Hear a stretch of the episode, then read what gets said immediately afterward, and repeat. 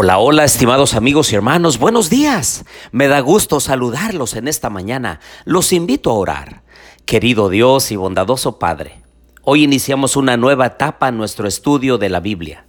Acompáñanos, Señor, y enséñanos cómo debemos de vivir la vida junto con nuestra familia. Bendícenos en nuestro estudio de esta hora, lo pedimos en el nombre de Jesús. Amén. Bien, les doy la bienvenida a nuestro estudio y reflexión de Mateo capítulo 1. Les habla su amigo y hermano Marcelo Ordóñez desde el puerto de Veracruz, México. Mateo es el primero de los cuatro evangelios llamados los evangelios sinópticos, porque presentan una comparación, presentan un mismo mensaje, pero dicho en otras palabras, quizá desde un punto de vista diferente, de acuerdo al trasfondo cultural, educativo y familiar de cada uno de los escritores de los evangelios. Saben que como primer evangelio y primer libro del Nuevo Testamento, el libro de Mateo ha sido uno de los preferidos para muchos a través de los siglos. Cuando varios evangelios presentan el mismo relato, a menudo se ha preferido seguir la narración de la vida de Jesús hecha por Mateo. Algunos de estos relatos son, por ejemplo, la tentación, el sermón del monte y el Padre nuestro. Mateo busca que sus lectores reconozcan que Jesús es el Mesías prometido en el Antiguo Testamento. Para lograrlo pone a Jesucristo en paralelo con importantes personajes del Antiguo Testamento. Primero rastrea la genealogía de Jesús hasta Abraham, a diferencia de Lucas que llega hasta Adán. Este énfasis en Abraham es vital para el objetivo de Mateo, porque para los judíos Abraham es el padre de su nación. En Mateo, Jesús no solo es un judío abrahámico, sino también el rey mesiánico de la línea de David que había sido predicho. En la genealogía de Mateo 1, del 1 al 17, Mateo divide las genealogías en tres grupos, de 14 cada una. Es así como Mateo parece querer que el lector piense en términos de realeza y reinado. El Evangelio de Mateo tiene especial valor para quienes aguardan el regreso de Cristo. Los sermones de Jesús, especialmente el del monte, son directrices éticas para los cristianos que aguardan la segunda venida de Jesús. Muchas de sus parábolas, especialmente las del capítulo 13, recalcan la naturaleza mixta de la iglesia, que contiene tanto miembros verdaderos como falsos. Se hace notar que la separación de estos dos grupos tendrá lugar en el fin del siglo es decir, al final de la historia de la humanidad. Y esta obra será hecha por el juez divino de todo y de todos. A través de los capítulos de Mateo veremos cómo a Mateo le interesa especialmente la escatología, o sea, la doctrina de los acontecimientos finales, y deja claro que el fin en un sentido fue ya y en otros todavía no. Juan el Bautista y Jesús predicaron que el reino de los cielos había llegado, pero también que estaba en el futuro, así como lo dicen los discursos sobre el día final en los capítulos 24 y 25. Pero Jesús aclara que nadie sabe cuándo tendrá lugar la segunda venida, según Mateo 25, 13. En vez de fijar fechas, Jesucristo exhortó a cada uno de sus discípulos a velar y orar y estar listos. En el capítulo 1 de Mateo, yo encuentro a Dios interesado por todas las personas. No está haciendo discriminación de personas. Al contrario, en un mundo machista y de discriminación, el Señor se interesa por la mujer que en aquel tiempo, quizá como ahora, tenía poco valor, incluso era relegada a otras actividades de las cuales el hombre participaba.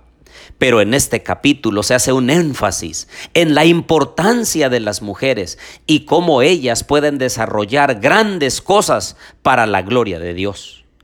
También me habla de una segunda oportunidad que Dios da y que después de que una persona cayó, cometió errores y pecados, el Señor les da una nueva oportunidad de rehacer su vida y fraguar un futuro mejor con Cristo Jesús a su lado.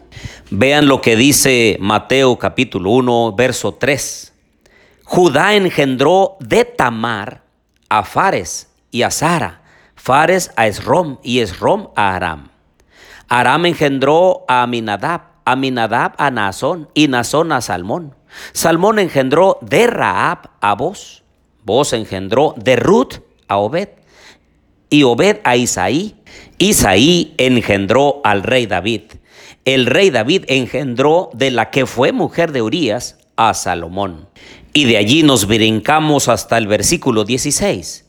Jacob engendró a José marido de María, de la cual nació Jesús, llamado el Cristo. Así que en estos versículos se acaba de mencionar cuatro mujeres, aparte de María, la madre de Jesús. Se mencionó a Tamar, a Raab, a Ruth y a Betsabé. Raab y Ruth eran gentiles y Tamar y la mujer de Urías pues tienen dudosa reputación. Y más aún, María fue culpada de haber tenido relaciones sexuales antes del matrimonio con otra persona. Por eso el ángel le dijo, no tengas temor, José, de tomar a María por esposa, porque lo que hay dentro de su vientre es obra del Espíritu Santo. Es así como Dios se interesó en las mujeres no importa de dónde venían, no importa su pasado. Y es así como el Señor también nos dice a nosotros y a cada uno, no importa el lugar donde hayas estado, no importa las veces que te hayas equivocado, no importa si en algún momento has caído de lo más bajo, si tú te arrepientes y vienes a Jesús, él te perdona porque Él es el Dios de las oportunidades. Él es el Dios del perdón y es el Dios que quiere hacer de ti una mejor persona en Cristo Jesús. ¿Y cómo no lo va a querer hacer? Mira lo que dice el versículo 21. Dará a luz un hijo y le pondrás por nombre Jesús, porque Él salvará a su pueblo de sus pecados. Es que Jesús es el Salvador. Jesús es el que quiere alcanzarnos.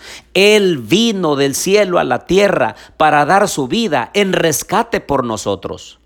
Por eso, querido amigo y hermano, hermana, amiga, si tu valía personal está muy deteriorada, porque crees que quizá has cometido errores graves que Dios no puede perdonar, hoy quiero decirte que precisamente Jesús vino para salvar a cada uno de nuestros pecados.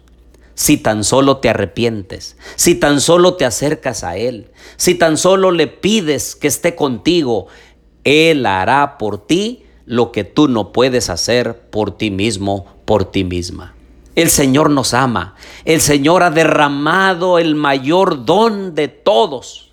Todo lo que tenía el cielo lo dio en rescate por ti y por mí porque a la luz, a la vista de Dios, nosotros somos de mucho valor y Él nos quiere salvar. Oremos. Querido Dios y bondadoso Padre, gracias Señor porque un día veniste del cielo a la tierra, porque de ti dependía la salvación de la humanidad.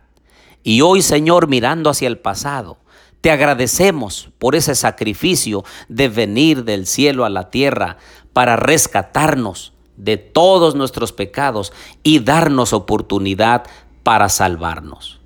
Permite que nuestra vida sea diferente hoy, Señor. Ayúdanos a vivir cerca de ti, porque sin ti nada somos. Bendice a mis amigos y hermanos, cuídalos y protégelos, porque lo pedimos en el nombre de Jesús. Amén.